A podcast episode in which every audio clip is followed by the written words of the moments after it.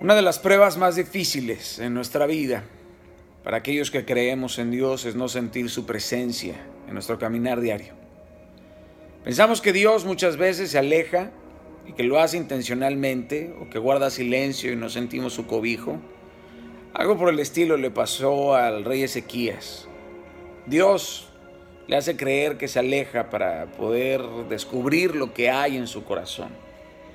Pero Dios en verdad no necesita descubrir nada acerca de nosotros. Él lo sabe absolutamente todo. Conoce acerca de nosotros todo, lo más profundo, lo más escondido, lo más podrido, lo más roto.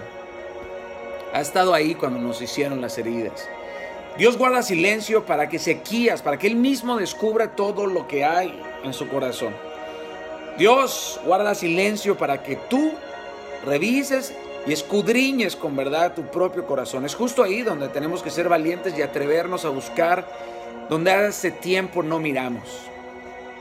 Examina una vez por todas lo que hay ahí. Tira toda la basura que hay ahí, querido. Todo lo que te han dejado podrido. Sácalo en este cajón de sangre, solo van joyas.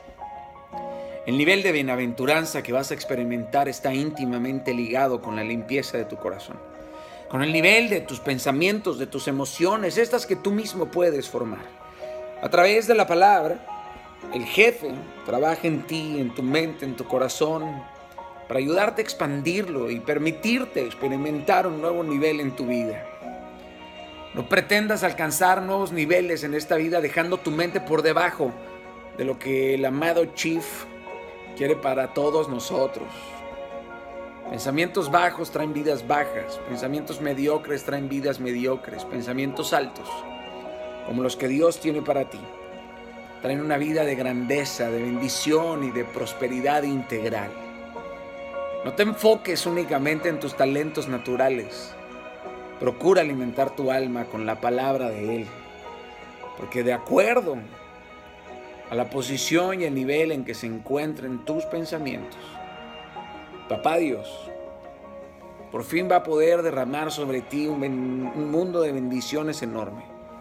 Espera solo impaciente a quien no tiene activa su fe. Esta noche actívala y mañana mismo inicia la batalla con una plena actitud de victoria. Te bendigo, querido.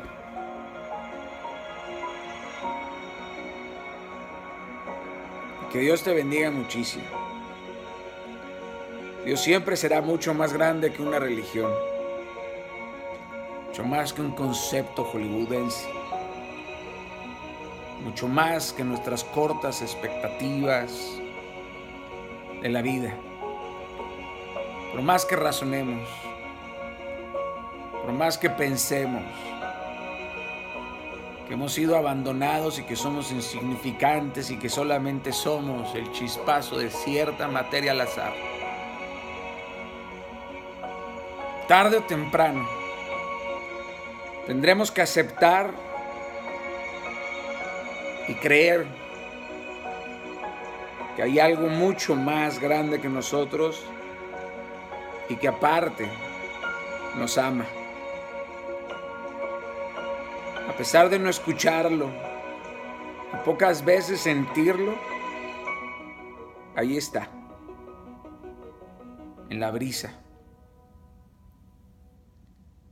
en el silencio. Descansa. Y mañana empiezas de nuevo. Que Dios les bendiga muchísimo.